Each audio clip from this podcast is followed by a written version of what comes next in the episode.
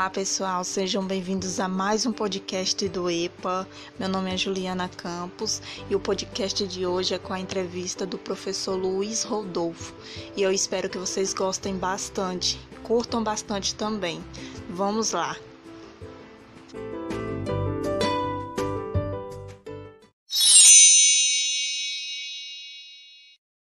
Então, povo, olá, espero que estejam todos bem. Estamos aqui para mais uma entrevista do EI, com essa trajetória. Hoje com o professor Luiz Rodolfo. Muito bom ter, te ter aqui, professor. Queria muito te entrevistar, te conhecer. E antes de tudo, vou pedir para a galera para deixar um like, deixar, deixar seu joinha no vídeo, tá? Então, vamos te conhecer um pouquinho, Rodolfo. A gente vai começar com a, com a Raíssa te apresentando para nós. Perfeito. Então, professor, hoje a gente não quer saber o seu deslocamento, tá? Ou seja, onde você começou e aonde você está atualmente. A gente quer saber cada passo que você deu, ou seja, qual é a sua trajetória, o caminho que você percorreu para chegar até aqui. Tá? Então, antes da gente começar a sua entrevista, eu vou só apresentar aqui um resumo bem rapidinho, tá? Da sua formação acadêmica para o pessoal e logo em seguida a gente passa a conhecer um pouco mais sobre o professor Luiz Rodolfo. Tanto a parte profissional, gente, como também quem é o professor Luiz Rodolfo, certo? Quando o professor sai de cena e fica só o Luiz Rodolfo, tá bom? Então, é, o professor Luiz Rodolfo, olha que massa, eu não sabia. Ele também é eletricista de manutenção pelo Senai. Né? Ele possui duas graduações. Tá? Depois eu quero saber o porquê duas graduações, mas não é o caso agora. Ele é bacharelado em física certo? E ele foi primeiro lugar no curso. Ele fez o bacharelado em Física pela Unesp, no campus de Guaratinguetá, São Paulo. Ele também fez mestrado e doutorado em Física de Altas, em Física de Altas Energias e Teoria de Campos, na CBPF, ou seja, no Centro Brasileiro de Pesquisas em Física. Ele também fez pós-doutorado em Física, em Teoria de Campos e Partículas na minha área, eu acho que na área da Patrícia também, tá? na Unesp, no campus de. E ele fez licenciatura em Física também, tá? pela Faculdade de Educação Paulista. Além disso, ele fez outra pós-graduação. É basta, tá? Ele também fez pós-graduação em Metodologia no Ensino de Física e Química pela FAVEM. Ele nasceu em São José dos Campos e foi criado, cresceu e foi criado em Paraibuna, São Paulo. Então, professor Luiz Rodolfo, seja muito bem-vindo ao nosso quadro, aí com a sua trajetória. Muito obrigado por ter aceitado prontamente o nosso convite, isso nos deixa muito felizes. Tá? É, a alegria é toda minha, eu estava, já, já comentei com vocês por alto, que eu estava ansioso por esse momento, estava acreditando que em algum momento ia ser eu que ia, ia estar aqui conversando com você. Ai, que lindo, poxa. Obrigada. Muito obrigada mesmo, tá? Então, chegou sua vez. E assim, como eu disse, como o pessoal também de casa já sabe, né? É, a nossa entrevista é dividida em duas partes. Então, inicialmente, a gente vai começar falando um pouco sobre essa sua formação, tá? Então, só para mudar um pouquinho a sequência das perguntas que a gente sempre faz, eu já vou começar perguntando o porquê física. Certo. É, aconteceu de uma maneira que eu posso dividir em duas etapas essa, essa conclusão que eu tive que eu queria ser físico. A primeira delas foi que, quando eu tinha mais ou menos uns 10 anos de idade, meus pais voltaram a estudar. Eles voltaram a fazer o que hoje chama-se EJA, e na época deles era chamado de supletivo, Telecurso 2000, aquilo que as pessoas assistiam na televisão de madrugada e ganhavam um livrinho e, e iam acompanhando certa parte em casa e certa parte lá na escola. É, não era um ensino híbrido, evidentemente, mas eles tinham complementos e explicações de, de conteúdo feito de maneira televisiva. E nessa época, é, minha, como meu pai e minha mãe voltaram a estudar, então começou a aparecer muita, muita coisa diferente lá em casa, muito livro. O pai ficava, eu via meu pai feliz assim com algumas experiências que ele trazia da escola. Era coisa simples, por exemplo, fazer um filtro de água usando terra, pedra, carvão, areia. Então eu comecei, eu comecei a achar interessante tudo aquilo. Eu perguntava para ele, mas isso daí é o quê, pai? O que estuda, quem que estuda isso daí e tudo mais. E aí eu, eles, eles tinham alguns livros, o livro do telecurso, que ficava, ficava espalhado lá em casa. Eu, como eu morava em Paraibuna, não, não tinha amiguinho, não tinha vizinho, então eu me divertia assim, ficar vendo essas coisas. Eu, me, eu gostava mais de ver as, as imagens dos livros, para falar a verdade. Eu li aquilo lá, não entendia nada, eu só entendia que tinha um reloginho, tinha um carrinho correndo, maçã caindo. E eu, eu ficava brincando, igual como se fosse. Era o meu gibizinho. Né? Eu não tinha capacidade cognitiva nenhuma de compreender o que estava escrito lá. E eu gostava muito de assistir o, também as aulinhas de, que passavam no telecurso 5 horas da manhã. Era, era uma alegria acordar às 5 horas da manhã com aquele sonzinho, ah, cheirinho de café. E então isso daí foi, foi um marco assim que eu acho que ficou de maneira subliminar dentro de mim. No entanto, quando eu tinha 13 anos, eu tive a oportunidade de fazer um curso de reforço escolar, o qual eu conheci uma figura que foi, sem sombra de dúvida, essencial para a minha percepção que eu queria ser físico. O nome do professor é o professor Deidmar é, Alves Brice. Ele hoje em dia dá aula lá no Piriri, não, não, não, me, não, me, lembro se ele dá aula na ETEC ou FATEC, ou é um Instituto Federal, é, eu estou um pouco por fora disso, mas ele era uma figura que, que marcou muito a minha percepção do que era ser um professor de física. Eu gostava da maneira que ele ensinava, porque ele era engraçado e, ao mesmo tempo, ele era profundo, dado que ele tinha uma visão poética sobre as coisas. Até mesmo hoje, ele, tem, ele lançou um livro de poesia chamado Essência, e é muito bacana. E ele, ele, ele influenciou minha vida. Né? Eu, pouco tempo atrás, uns três, quatro meses atrás, eu mandei mensagem para ele, agradeci e falei assim: olha só, olha, olha o que você fez comigo. olha que culpa que você carrega.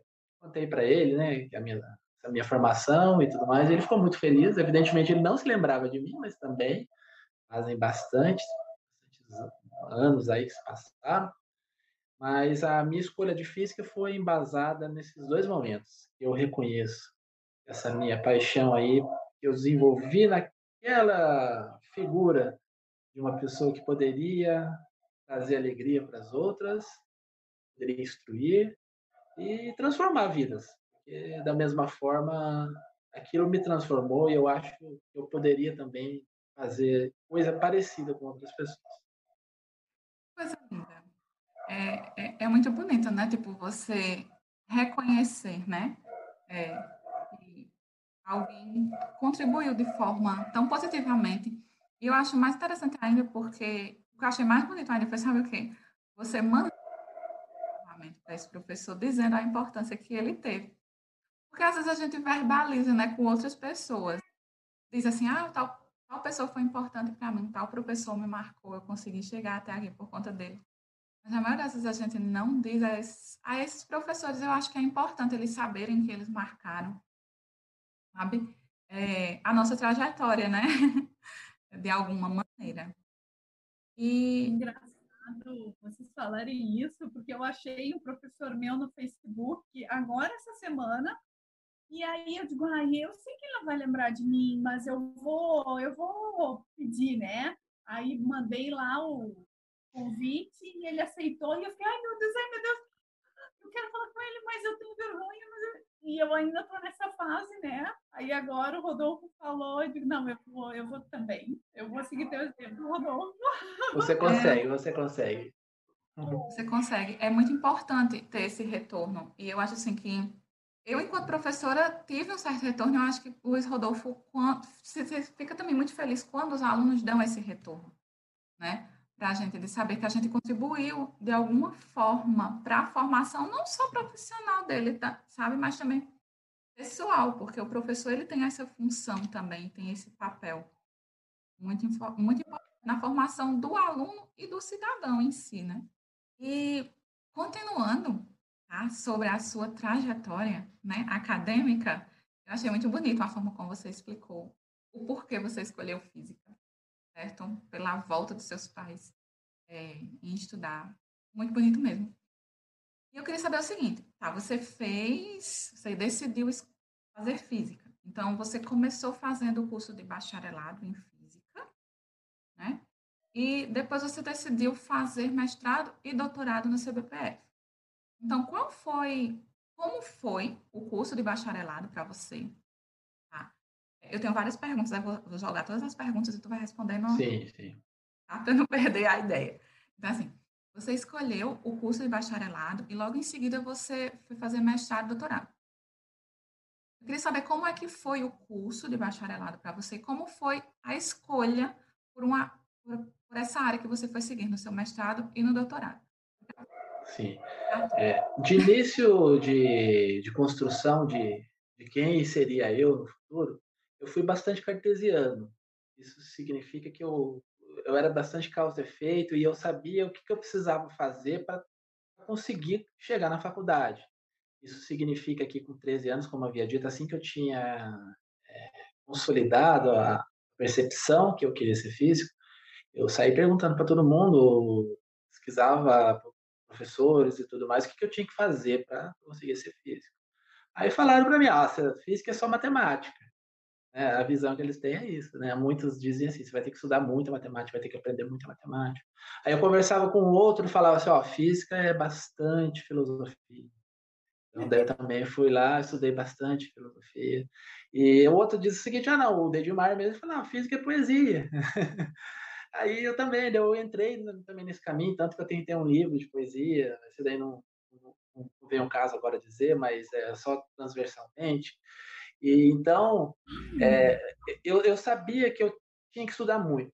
Tinha 13 anos, estudava em escola pública, uma escola de uma cidade que na época tinha uns 14, 15 mil habitantes, uma cidade bastante assim distanciada do mundo. Hoje em dia está um pouco melhor por causa da internet e tudo mais. Só que, então, eu, eu, eu fiz a, a seguinte a, a, seguinte estratégia, né?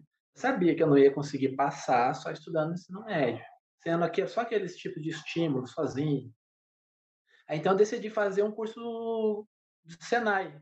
Eu sabia que tinha física no Senai, porque quando você vai trabalhar com eletricidade, você vai aprender física. E eu sabia que em São José dos Campos, que é uma cidade muito maior que Paraibuna, ia ter professores um pouco mais assim, né, com uma visão mais moderna de mundo. E foi lá que eu tive a oportunidade, de fato, de conseguir aprender um pouco mais de física, porque para fazer a, a, elétrica em si, tem bastante física, tem matemática técnica. Então isso daí me libertou, né? porque eu percebi que no, no, no, na escola de ensino médio eu era um aluno excelente, era muito bom, tinha notas muito altas. Mas assim, a gente sabe que nota não, não, não mede muitas, muitas questões, né? tem questões que passam batido pela nota. E lá no, Senai eu comecei a sentir dificuldade e tudo mais. Então eu percebi, olha só, eu tô atrasado, eu tenho que correr atrás. Aí eu consegui fazer bastante, estudava muito mesmo. Eu saía de casa às 5 horas da manhã e chegava em, casa novamente só para fazer o ensino médio de noite, porque eu tive para fazer de noite. Eu estudava o dia inteiro não só coisas do Senai, aproveitava a biblioteca e tudo mais. E aí lá no Senai eu tive a oportunidade de conhecer uma colega, que foi uma amiguinha, que ela falou assim: Nossa, você é muito bom em matemática, eu vou te levar para um lugar que você vai melhorar. Eu falei: Vamos embora, né? Ela levou eu, eu fiz o curso do Kumon, é um curso de matemática, que ela tem toda uma filosofia japonesa. E aí aquilo lá me fez tão bem, sabe? Eu avancei tanto fazendo aquele curso, porque eu cheguei com 14, 15 anos a desenvolver alguns cálculos de integral derivada pelo próprio curso comum. Então aquilo me deu uma base que foi assim maravilhosa. Eu me senti muito bem sabendo cálculo integral com 15, 16 anos. E foi por conta do curso, não é nada pessoal meu, não é coisa assim que ah, ele é demais, não é isso, é o curso que era fantástico. Aí o que mais foi fantástico, ainda que a professora que tomava conta do curso do, do ela viu que eu não podia pagar, e ela fez uma coisa que para mim foi um gesto muito nobre. Eu, eu, eu pagava na época para ela uma questão assim que era hoje, se eu for atualizar a moeda, era 20 reais. O curso era muito mais que isso. Ela falava que ela tirava do bolso uma parte para pagar para mim, porque ela via que eu tinha talento naquilo. Então, é, a partir disso, a minha, a minha graduação não, não foi com dificuldade.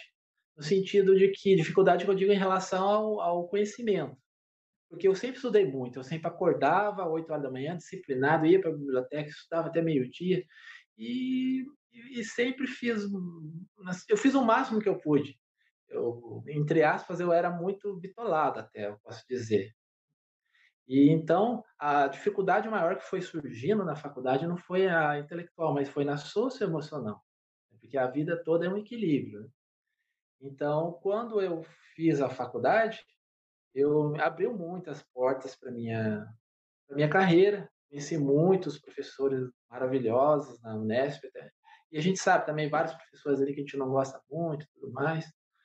Mas foi foi então que eu participei no terceiro ano de faculdade de uma escola lá no, no, Rio de Janeiro, que é a escola do CBPF, a famosa escola do CBPF.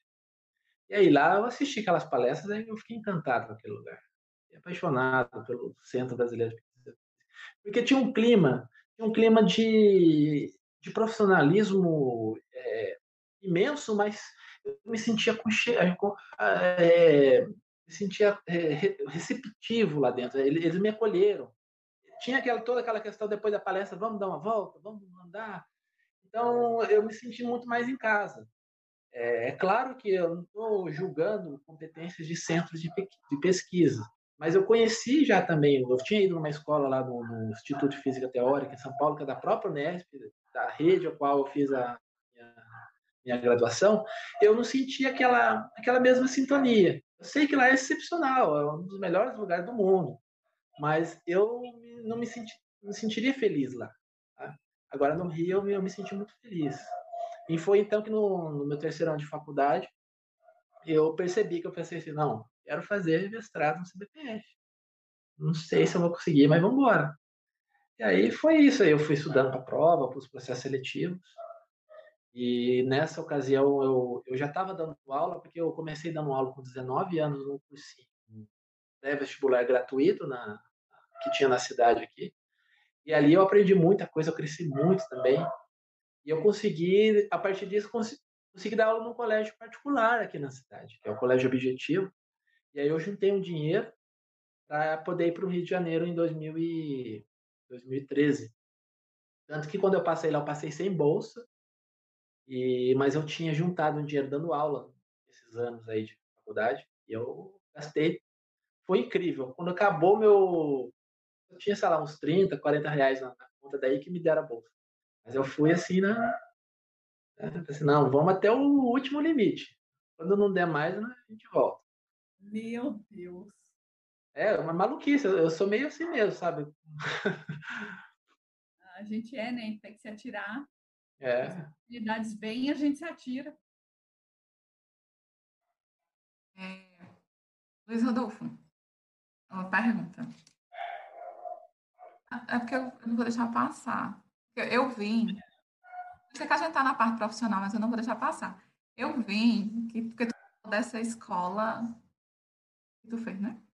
Aí eu vi essa escola stalkear, né? Como sempre, as redes sociais das pessoas. E eu, aí eu vi que agora nas férias tu fez uma. Por onde andei uma série no Instagram por onde andei. Aí, ah, sim. Né? Essa escola que tu falou é uma escola que tu postou a foto lá no Instagram? É, eu, eu não entendi, deu uma cortadinha, você me perdoa? Eu tô dizendo assim, essa escola que tu falou que foi na CBF, que se encantou quando eu estava no terceiro período do curso, terceiro ano do curso, perdão. É aquela mesma escola que tu postou por onde eu andei no Instagram? Não, aquilo lá foi no Chile, em Santa Maria, ah. Federico Santa Maria. Foi num congresso que eu fui já enquanto estava no meu último ano do, do mestrado. Ah, entendi. Então, lá foi no Chile, Valparaíso, 120 quilômetros mais ou menos de Santiago, da capital. Que massa. Sim. Ai, não sei se Patrícia quer perguntar alguma coisa, porque eu, eu tô indo embora. Eu estou maravilhada. Pode perguntar, Raíssa, aberto. Eu vi que você é, fez graduação, bacharelado e tal. Mas aí eu perguntei a você depois se você tinha feito outro curso e eu vi que fez, você fez licenciatura. Então, qual é a necessidade que você certo? Sim. Em fazer licenciatura. É. Certo. É porque, primeiramente, eu sempre gostei de, de dar aula. Como eu havia dito, eu com 19 anos dava aula no cursinho gratuito, uma ação voluntária, comunitária. E eu sempre, talvez, eu, eu revivia aquela aquele, aquele símbolo que o professor Edmar né, apresentou para mim. Eu queria ser mais ou menos aquilo. Claro que cada pessoa é uma coisa, mas eu queria também fazer algo parecido e deixar, trazer, tentar motivar as pessoas, incentivar as pessoas e tudo mais. Então, eu sempre fui professor, antes mesmo do que um, a minha impressão de que eu poderia ser pesquisador, eu sempre fui professor. E a, e a necessidade de ter feito licenciatura foi mais pela, pelos, pelo sentido, sentido documental da coisa.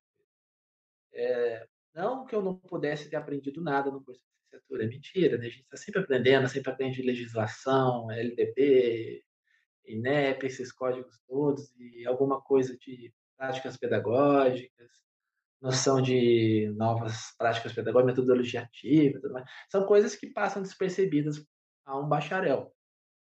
No entanto, eu fiz para abrir mercado de trabalho, né? porque quando eu havia terminado o meu doutorado, o Brasil estava ali no, em 2018. Foi o início ali de uma era um pouco sangrenta para nós que somos da pesquisa. É, bolsas sendo cortadas, investimentos não estavam sendo dados para a área de teoria, várias bolsas que eu tentei de pós-doc com financiamento, o argumento era que aquilo não deveria ser pesquisado naquele momento.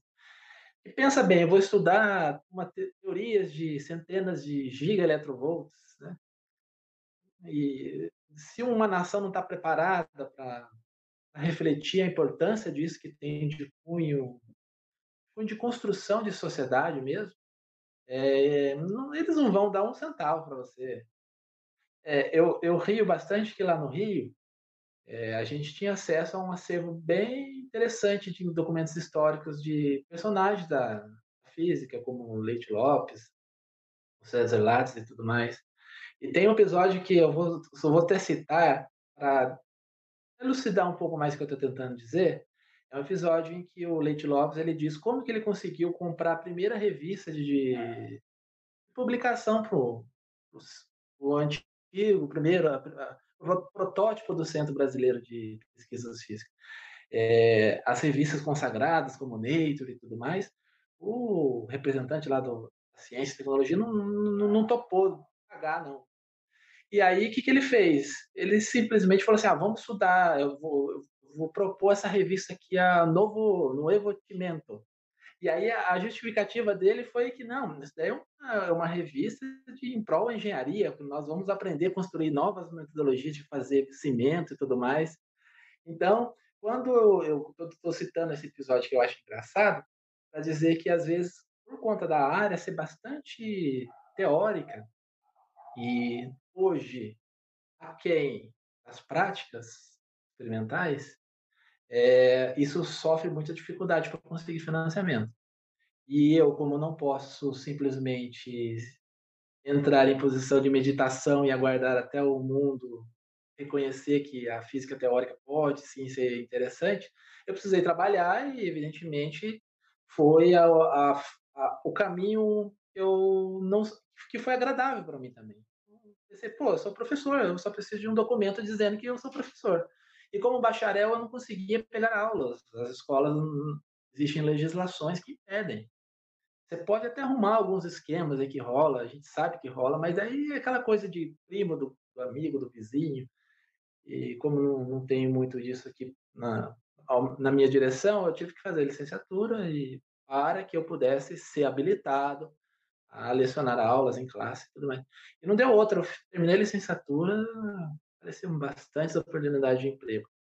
Foi um bálsamo para a alma, porque pensa bem, você terminar o doutorado, depois você faz um pós-doutorado, e aí você vê que não tem perspectiva de bolsa. Dizem que talvez o ano que vem terá bolsa. Aí, né, aí a oportunidade de entrar numa sala de aula e receber ainda para ensinar aquilo que eu tanto gosto foi assim, foi revigorante. Eu, eu renovei, me renovei eu não sei se vocês sentem que eu sinto, mas eu, eu brinco com a minha mãe, né? Uma coisa que eu vi no seriado uma vez, eu tava assim, ó, que a gente sente prazer ao dar aula, né? Então, tipo assim, a gente vai lá se divertir, dar aula, e ainda pagam a gente para a gente se divertir. Sim. É, um, é ou é o máximo, sabe? É muito Sim. bom. Claro que a gente faz com a seriedade e o rigor que pedem.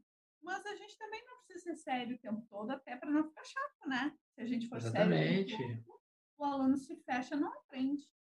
Então, é, é uma via de mão dupla, né? É gostoso para dar aula e para ter a aula, né? Concordo plenamente com a sua colocação. É, tanto que, tirando o fato de que, não sei como é aí no estado de vocês, a gente está falando aqui a nível de Brasil, mas eu posso falar apenas em relação ao estado de São Paulo e a região a qual aqui eu, eu atuo, é, dar aula em escola pública é desafiante, é muito difícil, no sentido de que é, existe uma cultura ali que os alunos foram, foram construindo e, e, toda a dificuldade social que existe, é, é, comunidades em situação de risco, que são onde há criminalidade e tudo mais. Então é sim desafiante. Por hora eu, tive o prazer e fui contemplado a dar aula numa escola que ela é uma escola modelo aqui na região. Então assim, ali eu consigo sentir mais é, o trabalho que eu digo pedagógico, o trabalho teórico ali, disposição de ensinar conteúdos e desenvolver habilidades. Mas nas outras escolas que eu já atuei, eu confesso que sim, era bastante difícil. Tinha escolas que você entra com medo, não sabe pode acontecer ali, né? Até o final da aula, se um aluno vai querer te agredir, isso pode acontecer.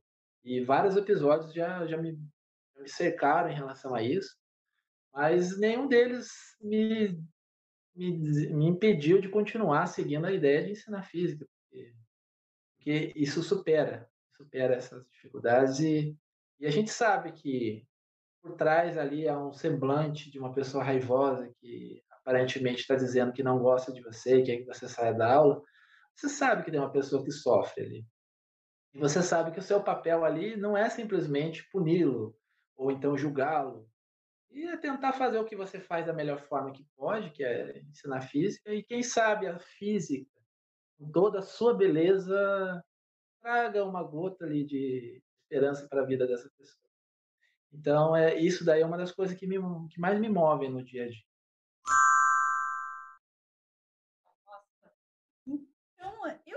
Saber, Rodolfo, sobre esse trabalho da escola integral, o que, que assim, ó, o que, que podia contar para gente?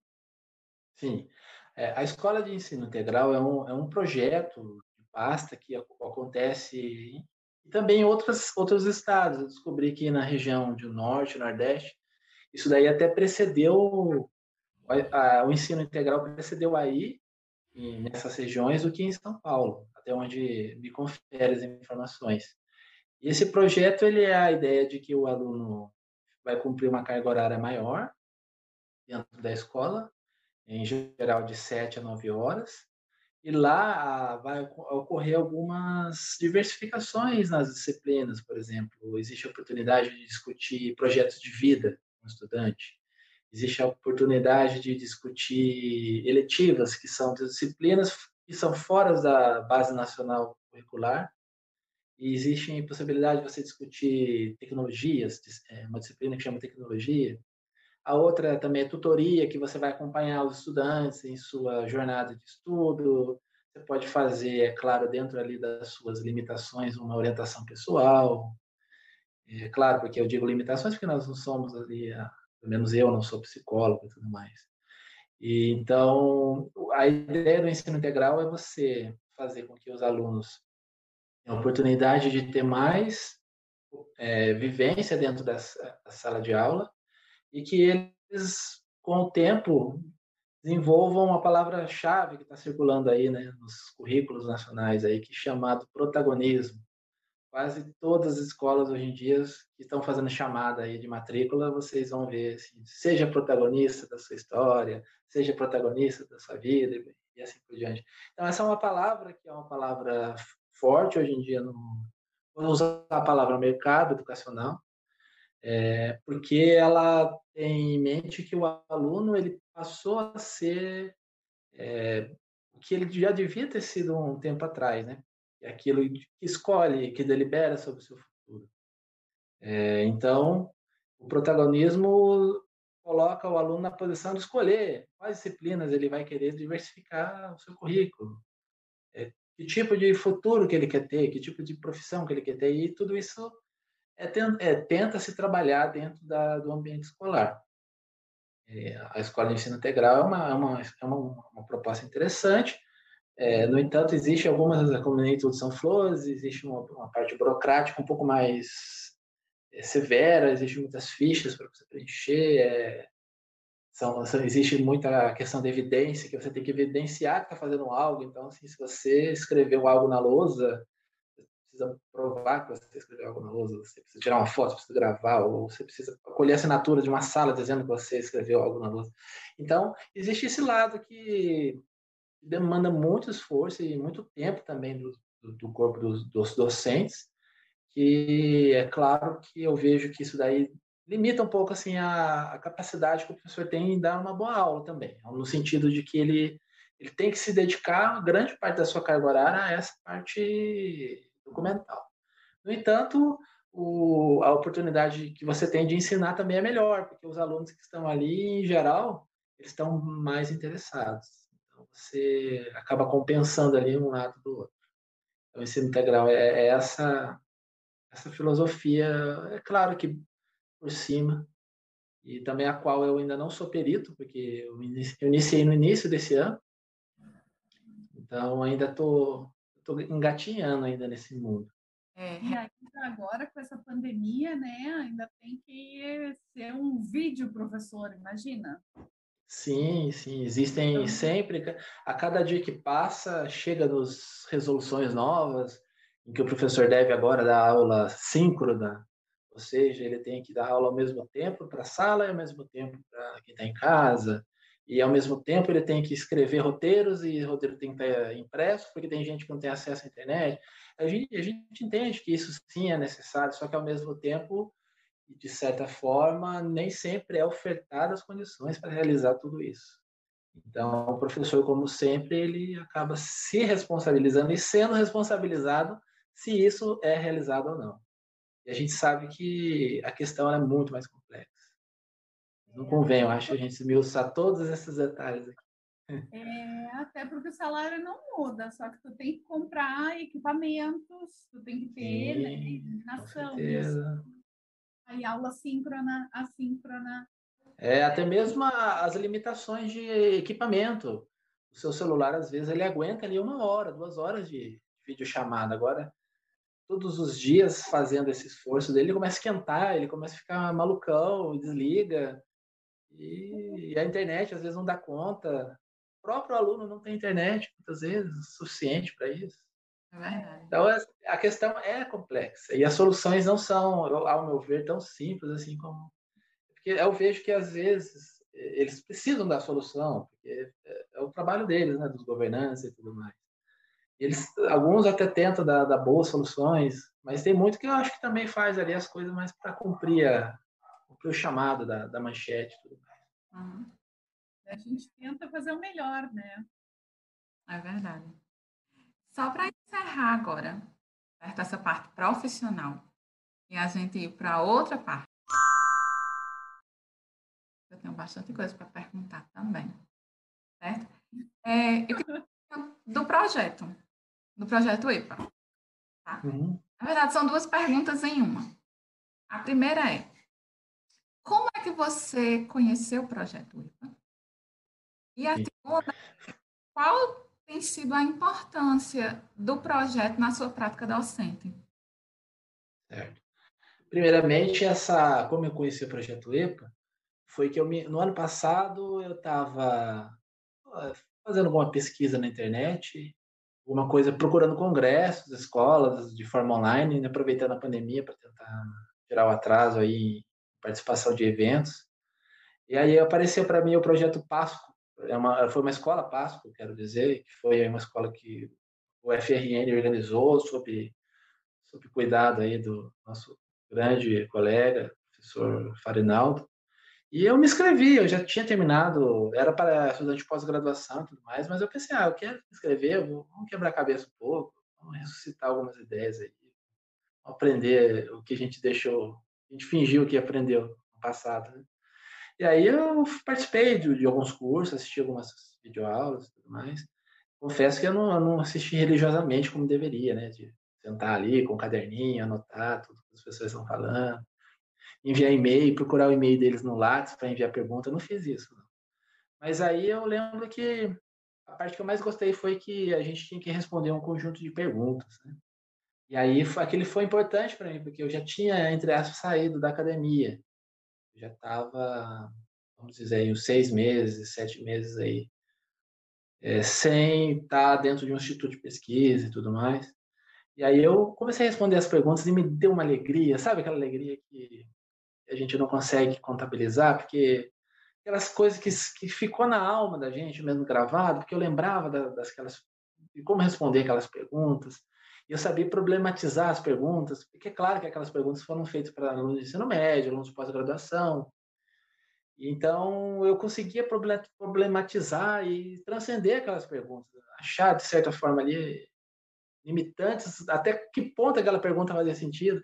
Então, assim, isso me fez tão bem, sabe? Eu, eu redigi aquelas perguntas, enviei, sabe? Eu pensei, ah, nem que não corrija, que se esteja tudo errado também não tem problema. É só o fato de eu me sentir que eu sabia que eu estava fazendo, assim, e, e, que todo esse esforço, ele, ele ficou, ele ficou gravado. Isso daí para mim foi o maior presente, porque a gente tem medo às vezes, né? A gente tem aquele complexo de inferioridade, pensa, nossa, estudei tanto, mas hoje em dia eu não sei nada ainda. Então aquilo lá foi libertador. E aí eu, e aí eu enviei essas respostas para o professor não, confesso que eu jamais tinha conhecido ele, nunca tinha ouvido falar no nome dele, apesar de, da grande expressividade e importância que ele tem no cenário brasileiro, internacional e tudo mais. É, daí ele enviou um e-mail para mim e falou assim: ah, a gente vai começar um projeto aqui é, de divulgação científica, você está interessado? Aí eu falei: por que não, né? Uma oportunidade a gente abraça e cresce com ela. E aí acabou, acabou dando certo. Eu estar tá participando do projeto EPA. E assim foi foi meio que ele caiu do céu para mim. Eu não esperava poder participar de um projeto bacana desse, assim, de maneira tão direta. E foi por conta de uma escola. Eu me inscrevi de maneira bem, bem inocente. E a segunda parte da pergunta da, da nossa colega, é, qual a importância que o projeto Lepo tem para mim, é que me coloca em contato com pessoas pessoas de excelente nível, como agora estou aqui conversando com vocês duas, são pessoas que estão em constante procura de conhecimento, de crescimento. Então, isso daí é aquela velha, aquele velho jargão da teoria das cinco pessoas que você mais convive, diz a média de pessoa que você é. Então, é isso. Pessoas maravilhosas, é claro que você vai se tornando também pessoa um pouco melhor em contato com elas. Eu sabia que trabalhando nesse projeto eu, eu poderia continuar meu progresso. E, eu, e além do mais, eu sei que estando em escola pública, esses projetos eles são joias. Eles trazem ali, assim como eu mostrei em vídeo já, é um podcast que eu fiz ali com imagem, um recurso audiovisual, a, o, o vislumbramento que os estudantes têm ouvindo sobre temas, por exemplo, de matéria escura, origem do universo, todas essas questões misteriosas que hoje chegam a eles por intermédio aos mangás, desenhos, filmes, jogos, mas eles já estão inteirados e até compreendem cientificamente esses jargões. Então eles gostam muito. É claro que a gente está falando numa uma sala que tem 30 alunos, evidentemente não serão os 30 alunos que vão, que vão abraçar a ideia, mas ali sempre tem uns 8, uns 10 que eles ficam cobrando eu até hoje, falando assim, professor, quando vai continuar as palestras? Sabe, eu recebo mensagem até hoje, assim, acabou? Cadê? Mas por que que acabou? Sim. Sabe?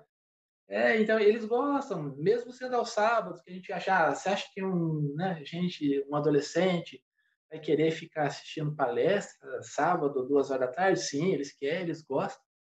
Tá? A gente às vezes julga errado, imaginando que eles vão querer ficar batendo perna, vão ficar né, virando de ponta cabeça. Não, eles, eles gostam. Então, a importância do projeto para mim reflete na importância que tem para, meu, para os meus alunos, porque o valor que eu tenho como professor, ela, ele só pode ser vislumbrado a partir do momento que eu vejo que o meu aluno está está se tornando uma outra pessoa. E o projeto EPA faz isso com os alunos. Permite que tenha contato com professores mais renomados aí do Brasil, do mundo, coisa que eles não teriam contato, talvez, talvez, nunca em suas vidas. Mas o projeto EPA diminui essa distância, principalmente agora com, com as possibilidades que a internet oferece e essa interação toda mais, que talvez limitaria muito fosse presencial, diminuiria muito o campo de atuação, mas isso é, acredito que é evidente. Mas só finalizando e reforçando a ideia, o projeto EPA é muito mais importante do que para mim, é importante para eles. Então a lógica se fecha, vira uma tautologia nesse sentido. E eu adorei até antes, né, Rodolfo? A gente estava conversando antes de gravar, e aí a gente estava falando, né, sobre os áudios que eles deram, com as opiniões, né, dos, dos minicursos que a gente teve. Porque é coisa assim, a gente, como professor, a gente acha, muitas vezes está sendo entendido, porque está falando uma coisa, só que a gente está falando um pouquinho acima, um grau um pouquinho elevado. E a gente não se liga. E o projeto sempre tem um ou dois ou dez que falam assim, não, fala de uma maneira mais acessível. Teu linguajar ainda está muito rebuscado, a gente não está entendendo, sabe? Ou até esses feedback dos alunos, ah, podia ser mais acessível. E aí a gente fica assim, eu sei como fazer. Ou não, não sei como fazer, mas aí o aluno fala, podia ser mais acessível, assim, assim, assado. Aí, meu Deus, o aluno me deu o caminho das pedras, eu sei por onde ir. É, sim, essa questão que você está levantando, eu tive, tive o prazer né, de conviver lá no Rio de Janeiro. Um, eu chamo de mestre, não que ele seja mestre, assim, ele é muito mais do que isso, né? É pós-doutor e tudo mais. É o José Lael Abdala. Ele é maravilhoso. Abdala ah, Lael Neto, ele foi é meu orientador. E, e eu transcendi muito como pessoa em contato a ele, porque ele, ele, tinha uma, ele tem uma expressão, ele ainda fala muito disso, ele fala que antes mesmo da gente cobrar da sociedade, a gente tem que se cobrar, porque o que nós estamos oferecendo para ela? Se a sociedade pontua de maneira, entre aspas, vamos dizer assim, medíocre, a culpa é nossa, nós estamos ali pertencente a elas e nós temos um papel de instruí-la, de, de disseminar informação, de oferecer o nosso melhor. Então, e ele sempre, as aulas dele sempre são assim para todo mundo. Não é uma aula só para quem. Aula de. Quando eu estava no doutorado, assistia curso dele de supersimetria, supergravidade. A aula era acessível. Por incrível que pareça, eu sempre percebi. Se eu pegar um aluno de ensino médio, explicar para ele: ó, tá vendo esses, esses, esses, índices aqui, ó, eles se casam, ele sobe e desce. É um joguinho, explica o joguinho, a regra do jogo para ele. Vamos embora, vamos, vamos trabalhando acho que com um pouco de dificuldade, talvez ele consegue acompanhar. Tá? Isso daí me fica, eu achava encantador. Achava assim, é apaixonante você ver isso, ver o nível de dificuldade que tem aquele assunto, a profundidade que representa para a sociedade científica e escrito de uma forma com uma matriz 4x4, calculando determinante, e calculando a inversa. Então, eu achava isso maravilhoso, eu acho isso maravilhoso. É claro que eu ainda tenho que comer muito arroz com feijão para conseguir fazer isso, mas eu, eu tento, sabe? Eu tento, no que eu posso, criar essa ponte, sabe? Porque eu acho que é, é prazeroso para mim também, porque pensa só, você pega um assunto complicado e você trabalha, luta para ensinar ele de uma forma mais simples. É um ganho cognitivo, é um ganho pessoal muito grande. E o legal então, é quando o aluno chega e diz, professor, eu entendi. Que legal, exato. eu entendi. Ai, isso é tudo, né? Sim. E, eu, e o que mais me deixa feliz em uma aula, por exemplo, esses dias eu dei uma aula sobre a origem do universo e tudo mais, uma menina ergueu a mão e falou assim, professor, tudo isso que você está falando para mim não faz o menor sentido, não tem nexo. Como que o universo surgiu desse, disso daí que você está contando? Para mim, isso daí é, é, é, valioso, porque é uma pessoa que está refletindo, aquilo está causando um desconforto nela, está dando é, um agenciamento de ideias, aquilo ela vai carregar, sabe, para fora. Talvez ela não, ela não chegue numa conclusão muito bem estabelecida, mas a ideia é essa Ali ela não está fazendo cosmologia, está no ensino médio. Mas o que eu estou fazendo é, eu estou despertando, eu estou provocando.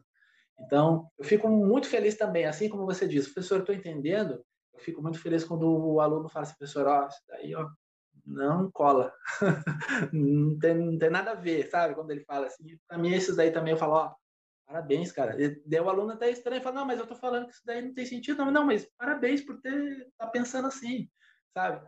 É, é os dois lados da moeda. E se não cola, quer dizer que ele está prestando atenção, ele está pensando, tirou ele da zona de conforto, ele vai atrás de um jeito ou de outro, né? Uma vez que eu fiz uma experiência de baixo custo, que foi o efeito fotoelétrico, é, é que você pega duas folhinhas de papel alumínio, daí você corta elas assim, em formato de tirinhas, coloca dentro de uma garrafa e coloca um fio de cobre para fora, pega uma lanterna ultravioleta e, de, de fato, uma lanterna com espectro ultravioleta. E aí você joga essa lanterna em cima do, do cobre que está sobre a, a, garrafa, e aí aquelas fitinhas de papel alumínio que você colocou dentro da garrafa, elas, elas se distanciam um pouquinho. Mas se você ficar olhando, você vê que elas estão subindo. Uma vez eu fiz essa experiência, o aluno falou assim, professor, não, tá, tem coisa errada, tá ventando lá dentro, mas assim, a ideia da garrafa fechada era para mostrar que não tem vento. Ele falou, não, mas está entrando vento. É isso que está acontecendo. Entendeu? Então, é isso que é legal. O aluno ele não concebe que ali está correndo a liberação de elétrons devido a né, todo aquilo que a gente estuda lá do efeito fotoelétrico e, e que aquilo vai gerar repulsão eletrostática. Então, é importante. Ele, quando o aluno falou para mim que está entrando vento, eu fico feliz, porque ele está explicando em cima do seu, do seu arcabouço intelectual. Então ele está tentando encontrar saídas. Isso aí é importante. É verdade. eu, fiquei, eu fiquei lembrando aqui de umas coisas. é, tô, tô falando assim, aluno, você cai, eu lembrei dos meus alunos. Um dedo, do nada chegou uma pergunta para mim de um aluno misturando teoria newtoniana, a teoria de Newton com a teoria de Einstein, tentando entender o, a, sério, a geometria do espaço tempo. Isso 10 horas da noite. Aí eu... por, por, por WhatsApp? Foi. Porque ah. a, gente, a gente tem os grupos. Aí, Sim. Aqui tem um grupo, que foi o que Patrícia deu a palestra, né? Que é o grupo de astronomia. A Patrícia dar uma palestra. Mas é interessante porque esse aluno ele não participa do grupo. Mas por, por, por vez por outra eu falar sempre alguma coisa, ou tentar trazer alguma coisa da minha área das minhas aulas, aí eles começam a refletir. Às vezes, quando eles veem esses, esses assuntos desse tipo, eles vêm perguntar, sabe? Eles ficam lá, pensando, pensando, pensando. Eles não encontram a resposta, eles jogam uma pergunta. É bem interessante. É, Luiz Rodolfo, encerramos aqui a nossa primeira parte. É um pouco sobre a parte profissional. Agora a gente vai entrar na nossa segunda etapa. Tá? Eu não sei se você quer falar alguma coisa da sua vida profissional ou já... Olha, eu é, eu só, só quero fechar aqui dizer uma mensagem aí a novos estudantes que talvez almejem é, conquistar um sonho de fazer física ou qualquer outra ciências da natureza, ciências humanas até mesmo, áreas assim que são pouco respaldadas socialmente, sociologia, filosofia, psicologia. Eu acho o seguinte, eu acho em cima daquilo que eu já vivenciei, é, vocês devem sim seguir aquilo que estão almejando, mas sempre com estratégia, não não ficar caindo sempre no ponto do, de quanto ganha um profissional tanto, de quanto ganha um profissional daquilo ou de outra coisa. É, é claro que ganhar, ser remunerado é importante, mas isso daí é possível. Vocês serão remunerados desde que vocês sejam excelentes profissionais, vocês vão, vão se reinventar e vão se sentir realizados. Talvez se hoje em dia eu fosse médico, vamos dizer que é uma profissão é, maravilhosa, não tirando o prestígio da profissão de médico, eu seria socialmente muito mais reconhecido do que como físico. Isso daí é evidente. É? Só que talvez eu, Luiz Rodolfo, não seria, não teria essa paz que existe dentro de mim de ter conquistado um sonho. Por mais que eu estivesse aí né, com toda a representação social que existe por trás de uma figura profissional. Então, a, a minha, minha postura e minha colocação para vocês é não enganem vocês mesmos. Porque não vai ter como fugir depois.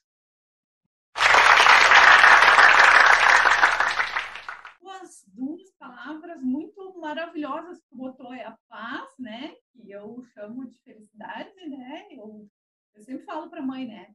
Ó, desde que eu entrei na física, eu digo, ó, tu não vai ter uma filha ricaça, rica, mas tu vai ter uma filha feliz. Então, eu acho que tá bom, né? Mas tu falou paz e estratégia. Estratégia é uma palavra-chave. Muito bom, muito bom mesmo. Então, vamos iniciar a segunda etapa da nossa entrevista. Tá? Agora, a gente quer saber quem é o Luiz Rodolfo. Tá? Não mais o professor Luiz Rodolfo. Então, aqui a gente quer saber um pouco como foi a sua infância, de onde você é, onde você foi criado. Então, eu queria que você falasse um pouco, certo, sobre é, essa sua trajetória inicial, né? Como foram seus primeiros anos, como foi sua infância, como foi sua adolescência. Você foi uma criança que deu trabalho? Você foi uma adolescente que deu trabalho? Pelo que eu vi no começo da entrevista, eu acho que você foi uma adolescente muito calma. Eu acho. Eu não sei. Ah, então, quem vai dizer isso pra gente é você agora. Então, fala um pouquinho. É, se tu gostava de ler, se gostava de jogar bola na casa do vizinho. É, é a gente tem que ter em mente que tudo é, um, é, é uma certa constância. O que excede de um lado, falta do outro, e tudo se compensa, e todo mundo, ninguém é melhor do que ninguém. E eu estou dizendo isso no sentido para dizer que eu sempre sim fui uma pessoa calma, calma por fora, mas eu sempre fui uma pessoa inquieta, para não dizer outras palavras, né? É, no ponto de vista mental. Sempre não consigo ficar parado, sempre quero ficar fazendo as coisas. Eu preciso sempre estar tá mexendo com a minha cabeça para tentar descobrir alguma coisa, ou é um jogando xadrez, ou é tentando desmontar alguma coisa e ver o que tem dentro e arrumar alguma coisa. E voltando para minha infância, eu, como eu havia dito já há um tempo atrás aqui na nossa conversa, eu nasci, eu nasci em São José, mas eu fui criado numa cidade vizinha de São José dos Campos chamada Paraibuna. Fica a 30 quilômetros de, de São José dos Campos. E lá é uma cidade com uma pegada chão caipira, ou seja, bastante mato, terra, comida boa e, e com poucas preocupações com o mundo globalizado. Então, eu, tinha, eu tive uma certa privação de contato social enquanto criança. Eu morava lá no, no cume de uma montanha, e não tinha vizinho. E aí eu fui uma criança solitária, porque eu brincava mais sozinho e, e a oportunidade que eu tive de interagir era quando eu ia para a escola. Mas eu sempre fui uma pessoa meio estranha, que ficava no meio da estrada olhando para o mato, olhando para a neblina, sabe? Então, melancólico, aquele bucólico da literatura, sabe? Aquela escola do bucolismo lá e tudo mais, que existe as figuras que, que, que são premiadas pela natureza. Então eu vivia rodeado de natureza e aquilo para mim era minha brincadeira. Criava as minhas brincadeiras e tudo mais. E assim, eu, eu, eu fui capetinha até os meus, acho que foram meus cinco anos. Aí eu era bem complicado na escola. E, e eu, não, eu tenho vergonha disso de falar, que eu vou falar para vocês, mas eu gostava de colocar o pé na frente dos outros para outro cair. Quando eu tinha os meus quatro, cinco anos no, no, ali no, no prézinho, é, é, eu, eu desenvolvi habilidades de ver a hora que a pessoa ia correr e colocar o pé na frente, só para ela cair. E é diabólico, é, é triste isso, sabe? Mas não dá para pagar esse passado. E, e, outra coisa que eu fazia também era baixar as calças do coleguinha. Não, sempre quando eu tinha alguma menininha perto, assim, eu ia lá. Então, assim, eu não sei o que, que acontecia comigo naquela época. Sério, eu, talvez um dia eu invista isso em uma análise um pouco mais, mais profissional para entender o que estava acontecendo comigo. Se é que eu vou conseguir entender, né? Mas aí, de uma hora para outra, foi, foi, assim, foi um supetão. Minha mãe foi chamada à escola, aí a professora falou assim o que está acontecendo com o Luiz Rodolfo? Ele faz todas as atividades aqui na sala, ele é um bom aluno, mas quando ele sai no pátio, ele, ele derruba os outros, ele baixa a calça dos outros. E aí, depois daquele momento, eu senti, acho que foi a primeira vez na minha vida que eu senti vergonha, sabe? Eu entendi o conceito de vergonha. foi com 5, 4 anos. É, e aí eu, eu passei a ser uma pessoa mais fechada, sabe? Acho que aquilo foi forte para mim até e depois eu virei bem fechadão mesmo. Tinha dificuldade até para brincar. Ou seja, 8 ou 80, né? Ou você derruba os outros, abaixa a calça dos outros, ou então você fica quieto não conversa com ninguém. Então, eu, eu, ainda tô, até hoje em dia eu sou um pouco assim, eu preciso aprender a dosar as. E então, enquanto criança, sim, eu já fui bastante complicado, mas sorte que foi até uma faixa etária que, entre aspas, é perdoável, né? Aí depois disso eu, eu acho que eu consegui me tornar um, um aluninho um pouquinho menos perigoso para os demais colegas. Ai, menino. Muito bom. Não, tranquilo. Mas, é, com relação... É engraçado. Mas é isso mesmo. É, é, é uma fase pela qual a gente passa, né? Tipo, criança. Criança faz algumas coisas que a gente às vezes não consegue explicar. Né? A gente vem sim, sim. depois lá na frente, enquanto adolescente, adulto e tal. Tem coisas que eu fazia como criança que hoje eu não me orgulho. Mas, mas eu fazia. Né? É, mas eu não vou soltar minhas pérolas aqui, já soltei pérolas demais. Olha, eu, eu, confesso que vocês são uma das primeiras e poucas pessoas que sabem dessa história. É, daqui a então, pouco muitas pessoas vão saber. É, porque tem certas coisas que a gente, a gente finge que não aconteceu, né? E essa era uma delas.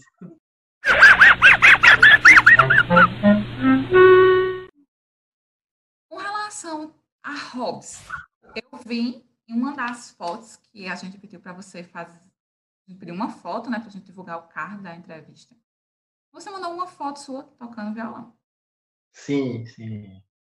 Então já deu a entender que esse era um dos seus hobbies. Como foi que sim, começou é... esse gosto? Como é que a música. Então, eu, eu acho que foi o primeiro momento que eu me apaixonei pela música foi quando meu padrinho ele me deu um brinquedinho que ele era um brinquedinho de corda, que ele ficava próximo ao meu berço, que tocava uma musiquinha.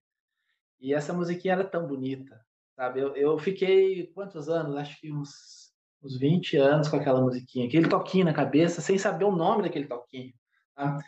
E, e, era muito bonito, porque hoje eu sei que era uma música de Beethoven, é, o nome da música é Love Story, e, mas era um toquinho, no ursinho e tudo mais. E aquilo me encantava. E o meu pai, ele é da área de serviços gerais, mas ele, como profissão, é pintor, trabalha com carros, faz funilaria e tudo mais, mas ele também tem uma paixão de cantar. Então, desde criança, ele cantava para mim quando eu estava tava lá no berço, estava na caminha e tudo mais. Ele sempre, quando ele fazia show, showzinho assim, né, showzinho de praça, cidade pequena, aquelas famosas quermesse, aí ele ia lá com violãozinho, cantava modão, aqueles famosos modão, existia aí no, até pouco tempo atrás. Então, aquilo para mim era maravilhoso. Eu via ele cantando, achava bonito. E aí foi então que com 10 anos eu falei assim, pai, eu quero aprender música e agora eu quero aprender música.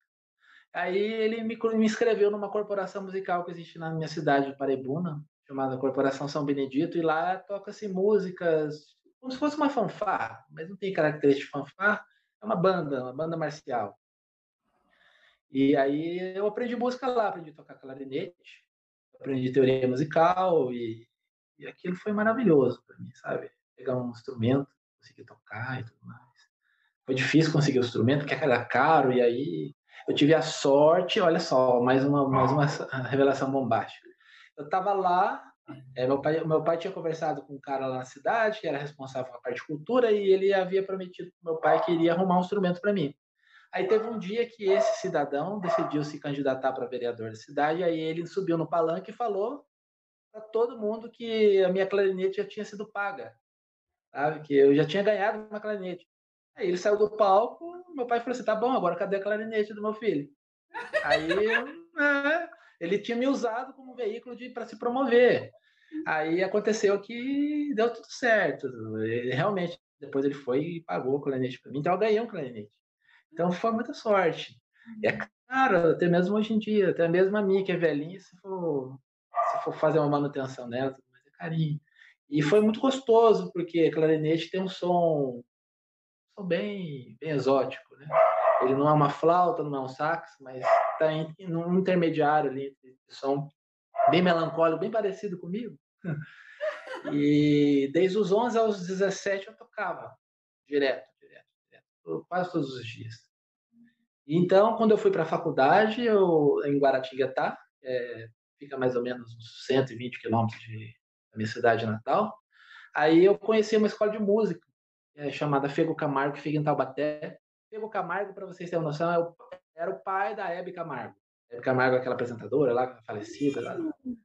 É, o Fego Camargo foi pai dela e ele fundou uma escola, uma escola municipal de música. E aí lá eu fiz um tempo de, de aula de música, de canto, mas claro que eu não terminei o curso porque aí ó, começou a ficar apertado de dinheiro, tempo para me conseguir migrar de uma cidade para outra para fazer curso de música. Mas aqui, mas a música para mim é maravilhoso. O violão eu aprendi a tocar sozinho, foi uma das poucas coisas que eu consegui fazer sozinho. Lá em casa tinha um violão, e aí eu tinha aquelas revistinhas. Hoje em dia ninguém usa isso mais. Né? A gente vai na internet e pega as músicas na internet. E tinha uma revistinha, e aquelas musiquinhas mais bobinhas mesmo, e eu fui aprendendo. É claro que hoje em dia eu, eu ainda estou nessa fase de, de, aprender o básico no violão, mas é, eu toco não para para fazer coisas difíceis ou para saber coisas difíceis, eu toco mesmo por uma questão de se sentir bem, sabe? É aquele hobby que é uma emoção ali, que você está tocando bem, bem principiante mesmo, mas aquilo te agrada. A, a música para mim é importante. Eu te entendo, porque eu também, eu tento do verbo não consigo. Nem aquela lágrimas de chuva, que eu acho que é três acordes, não vai. Porque essa mão mexe, essa mão não mexe. Mas eu fico tentando, porque só tentar já é gostoso, dá uma, né? E Rodolfo, tu tem algum animalzinho de estimação, algum gato, cachorro, papagaio? Sim, é, é, como eu havia dito, eu sou de, de uma cidade que é basicamente rural. Então, assim, quando eu era criança, eu tinha mais bichinhos. Cheguei a criar pintinho, eu cuidava de galinha, e sempre tive cachorro, bastante cachorro, assim, dois, três cachorros. É, gato também já tive. Só que hoje em dia, por conta que eu já estou morando em outro lugar, outra cidade, né, um pouco mais urbanizada, então eu só tenho uma, uma cachorrinha. E ela é terrível. Talvez vocês tenham ouvido aí, acho que ela ouviu falando nela, ela latiu atrás ali.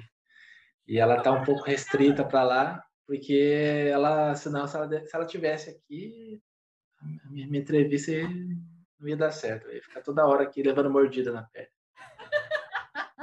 Como é que é o nome dela? Então, o nome dela é Lucinha. É, foi um. Dizem que não, não podemos dar nome de, anim... de pessoa para cachorro, né? Então, pode chamar de Pelucinha, que é que é mais correto. A Lucinha só é a abreviação. Ah. É, eu queria fazer duas perguntas. Tá? Uma é com relação a outro hobby que tu, como, tu só mencionou no começo da entrevista, mas eu queria saber como é que surgiu. Você disse que você gosta de poesia. Sim, sim. Eu gosto de poesia, que é a culpada disso é minha mãe. Né? Porque eu, eu lembro que eu era jovem, minha mãe ela tinha mania de ler as coisas para mim. Só que ela não lia contos e histórias propícias, assim, vamos dizer, para criança. Ela pegava histórias tristes né, e lia para mim. Eu lembro a história que eu, sei lá, acho que eu tinha uns nove, oito anos. Ela leu um livro chamado Éramos Seis. História de um escritor brasileiro, mas uma história tão triste, gente. Eu, eu sei que ela fez o que ela pôde, da melhor forma que pôde, para tentar me trazer cultura, trazer né, um ar de literatura, mas a história era tão triste. Sabe? Eu lembro que eu chorava, lembrava dos personagens, que ia vender a casa e morria gente. E, e, e aquilo tudo me, me deixava curioso, sabe? Eu ficava pensando na vida daqueles personagens, eu não sabia distinguir direito se aquilo era de verdade ou não, não sabia se era contando uma história de que aconteceu ou se era uma, invenção. E aí tinha uns recortes lá em casa também de Vinícius de Moraes, que era um livro lá que já estava mais comido por traça do que propriamente dito, mas dava para ver alguns, algumas poesias.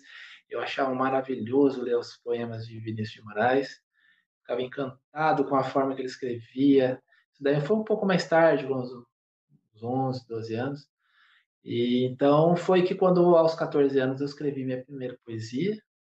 Foi engraçada a reação da minha mãe, porque pensa só uma pessoa simples, uma pessoa que vive ali, né? Acostumado com algum tipo de realidade ali, vendo crianças na rua jogando bola, campeão. eu sentado na rede escrevendo um texto, escrevendo uma poesia. E aí eu mostrei para minha mãe, né, 14 aninhos, feliz, olha só, mãe, que eu escrevi. Né? Aí ela leu, ela parou e falou assim: Meu Deus, o meu filho está usando droga. Ela foi chorando. Ela, ela foi chorando falar com meu pai: Olha só, Luizinho, Luizinho tá drogado. Olha só como ele está escrevendo as coisas. aquilo, aquilo foi tão, foi tão assim, ao mesmo tempo, eu, eu ri um pouquinho, mas aquilo foi forte, porque eu peguei aquele texto, saí correndo com aquele texto. Aí, naquela época, 2004, estava começando a ter essas redes sociais aí de Orkut e tudo mais. E aí eu tinha um coleguinha que tinha Orkut, daí eu falei para ele assim, ó, você escreve um depoimento e manda para mim essa poesia, porque eu não quero perder ela. Se eu deixar em casa, minha mãe vai, vai queimar. minha mãe vai achar e vai queimar. E eu não quero perder esse aqui, que esse aqui não sei de onde veio, saiu mesmo, sabe? Uhum. E aí ele, ele enviou para mim por depoimento, aí depois, um tempo mais para frente, eu peguei, me enviei no meu e-mail, e, e aí eu encontrei uma, um site que é chamado Recanto das Letras, é um site gratuito, tem gra várias funcionalidades gratuitas, e aí lá eu brincava de escrever. É claro que a primeira que eu coloquei lá foi essa poesia, que eu já havia escrito com 14 anos. E aí eu fui escrevendo despretensiosamente lá, coisas, algumas coisas muito bonitas, que eu até hoje em dia reconheço que eram bonitas, que são bonitas, coisas assim que são banais, que simplesmente não mereciam nem estar ocupando alguns bytes lá no servidor. Só que acontece que algum, em 2016 eu recebi um e-mail de um cara que era de uma editora, acho que era da Bahia até, se não me engano, que ele tinha se debruçado lá sobre o site, achado algumas poesias minhas, citou uma poesia e falou assim, ó, se você tiver mais assim como eu estou vendo aqui, eu quero, porque eu quero fazer um livro e não sei o que lá, e na verdade uma coletânea de vários autores, e, mas você, você entra numa coluna especial aqui que eu estou querendo, que é o seu estilo, né? Uhum. Até hoje em dia eu não entendo muito bem fazer uma análise profunda de estilos, né? Mas segundo ele, eu estava num estilo lá e eu pensei, não, tudo bem. E aí, e aí foi isso. E aí ele pegou, acho que foram quatro, cinco poemas que estavam lá no site e ele mesmo selecionou e montou o livro. Eu mandei para ela, tem tudo isso daqui, ó. Você, es... é, você escolhe aí. E aí o livro acabou saindo, acabou saindo, foi publicado e ficou por isso mesmo, sabe? Não, não recebi um centavo pelo livro, mas não era de esperar também. Mas tem livro! Que lindo! Parabéns! Não. Olha aí, tá vendo que coisa boa? Temos um escritor. Temos um escritor. Muito bom, muito bom mesmo. Temos um, um ser, um ser bucólico. Tá. E a última pergunta é essa parte, certo? Para a gente finalizar.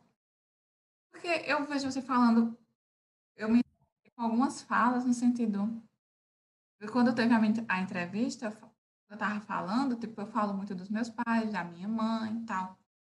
Mesmo jeito que você fala. Mas eu queria saber, tipo, você tem irmãos? Sim, eu tenho Ou uma é irmã. É ela tem... é filho único? Não, eu tenho uma irmã que ela nasceu quando eu tinha 11 anos. Hoje em dia ela está com 20. E ela, ela, ela, é uma pessoa bacana, sabe? Eu gosto muito dela, apesar de nós estarmos distantes fisicamente. E eu sempre tento, tento auxiliar ela na, também na, na, busca ali de profissões, tudo mais, que ela ainda está numa fase de descoberta de profissão. Isso. Tenta uma coisa, tenta outra, tenta uma coisa mais manual, você, por exemplo, fazer unha, fazer essas técnicas aí de, de unhas de fibra de vidro. Ela até investe, faz cursos nisso daí, eu acho bacana.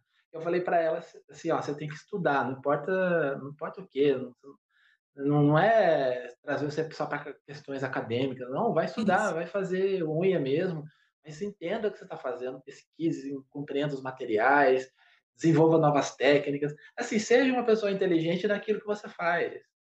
Eu sempre falo isso para ela, e só que assim, ela está numa fase ainda que ela está tentando se descobrir. Ela pula de profissão em profissão e experimenta uma profissão, faz um curso aqui, um curso lá. Mas no momento ela está um pouco parada por, por, questão de questão de pandemia. E a última profissão que ela parou foi de fazer unha, só que daí ela foi ficando um pouco preocupada por questão de contaminação. não está errada, está totalmente certa. Daí eu falei para ela, não, o nome dela é Laís, né? falei assim, mas você espera um pouco, ano que vem, tomara, né, que todos aí tenhamos a segunda dose, tenhamos um controle epidemiológico melhor.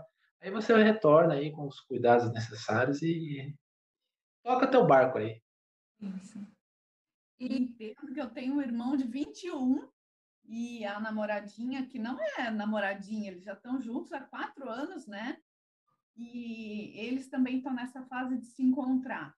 E a pandemia, desemprego e tudo, né? Mas a gente fala, né? Seja o melhor que tu faz, não importa o que tu vai fazer. Tenta ser o melhor. Pronto. Com certeza. É. Verdade. E só para finalizar, certo, é, Luiz Rodolfo? Antes de mais nada, tá? Antes de eu passar a palavra para você, passar a palavra para Patrícia, tá? Agradecer imensamente por você ter aceitado novamente do nosso quadro e com a sua trajetória. Tá? Fiquei muito feliz. Eu fiquei feliz em poder te conhecer, em saber um pouco mais quem é o professor Luiz Rodolfo e quem é o Luiz Rodolfo. Enfim.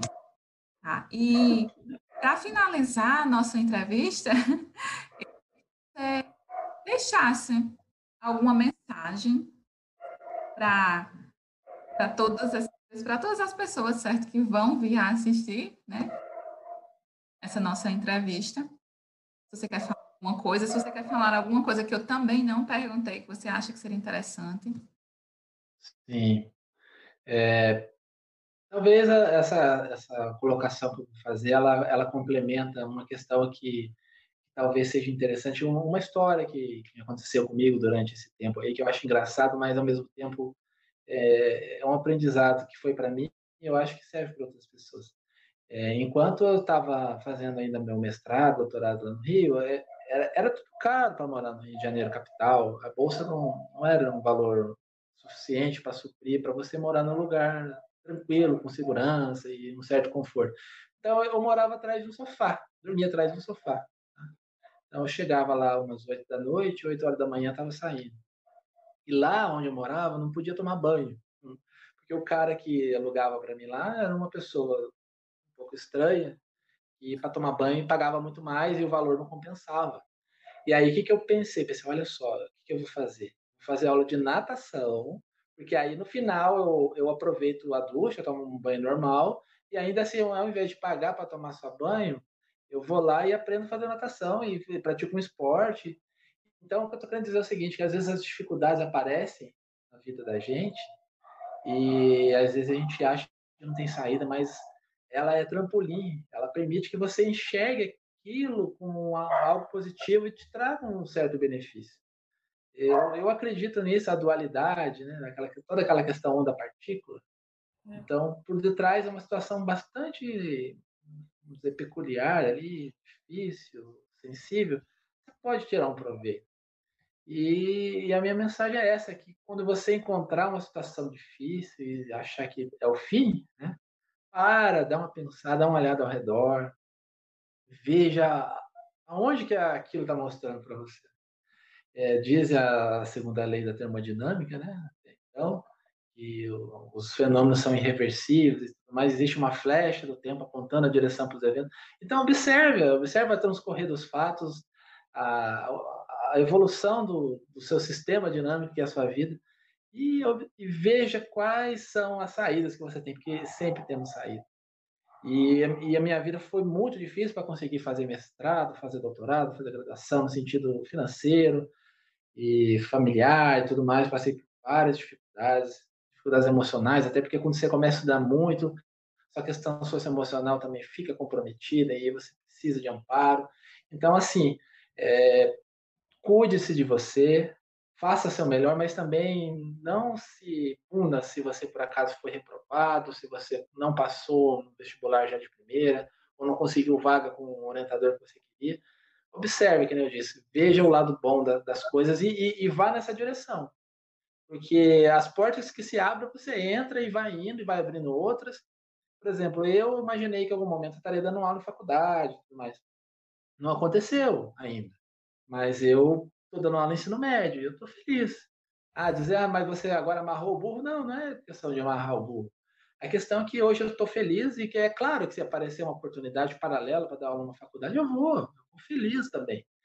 E, mas as coisas vão acontecendo e você vai vivendo um dia, um dia atrás do outro. Se esperar tudo ficar perfeito para você começar não. a fazer as coisas, não. não vai dar certo, porque a gente nunca vai estar no nível que a gente gostaria e ou até mesmo no nível que deveria. Mas você tem que aproveitar, maximizar, né?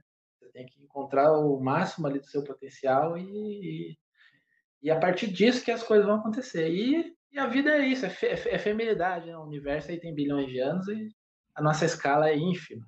Então, se a gente vacilar, é, é só a história que os outros vão contar de você e olha lá. Ai, que lindo! Nossa poeta. Muito obrigada, amei. Amei a nossa entrevista. E esse final aí, tu fechou com chave de ouro. Muito obrigada, Luiz Rodolfo. Satisfação é toda minha, agradeço toda a equipe, aos colegas, amigos aí do Projeto EPA, a colaboração, evidentemente, da Universidade Federal do Rio Grande do Norte e todo o público brasileiro, público internacional que em algum momento possa estar tendo acesso a essa entrevista. E é a minha, a minha gratidão verdadeira a todos vocês.